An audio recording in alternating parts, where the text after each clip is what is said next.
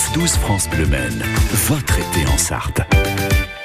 Chaque matin de l'été, c'est l'association Men Science qui vient répondre à vos questions qui parfois peuvent même toucher à notre quotidien, voire votre intimité. Exemple aujourd'hui en compagnie de Clémence et Bérénice Bélanger avec cette interrogation, faut-il se laver tous les jours? Savez, depuis le début de l'année 2023, il semble que la pluviométrie ne soit pas aussi importante que ce dont nous avons besoin pour l'été. Qu'à cela ne vous décidez de faire votre part et décidez de ne vous doucher plus qu'un jour sur deux, voire sur trois pour les Sartois les plus dédiés à la cause très engagé, en effet. Est-ce que ça représente vraiment une économie d'eau? Alors oui, sachez que vous effectuez bien une économie d'eau, puisqu'une douche consomme quelques 40 à 60 litres de la précieuse substance. Et surtout, il semble que ce ne soit pas une si mauvaise idée hygiéniquement parlant.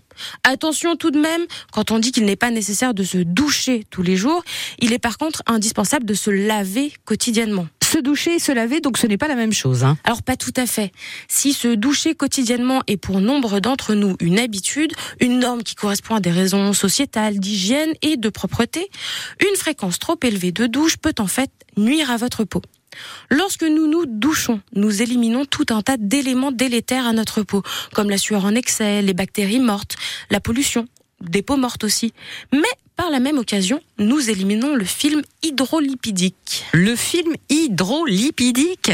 Oui, alors pour simplifier, c'est la couche de gras qui permet à votre peau de se protéger des agressions extérieures causées par des bactéries, des, des frottements, tout en la gardant hydratée. C'est un peu comme la première barrière entre l'environnement et votre corps. Cette fine pellicule protectrice est un mélange de cellules mortes de la peau, de sueur, d'eau, de kératine et de sébum. Quand on se douche, on élimine une partie de ce film qui se reconstitue progressivement. Et en se douchant tous les jours avec un savon décapant, le film hydrolipidique peut avoir du mal à se régénérer. Évitez donc les gommages intenses et privilégiez un savon sur gras. Donc si je résume, on ne se douche plus tous les jours?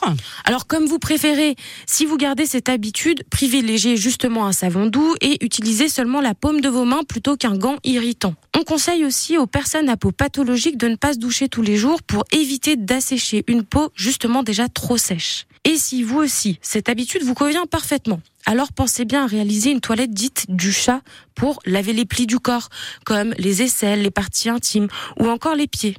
Bon, je préfère rappeler qu'il n'est pas dangereux de se doucher ah. quotidiennement. Pour autant, hein, particulièrement en fonction de votre métier, de votre activité physique ou même de la saison. Donc on peut faire des économies d'eau en se douchant juste euh, un jour sur deux. Oui, et d'ailleurs, pour continuer à faire des économies d'eau, pensez bien que 5 petites minutes suffisent en principe à se laver et se rincer. Un pommeau de douche classique consomme environ 15 litres par minute.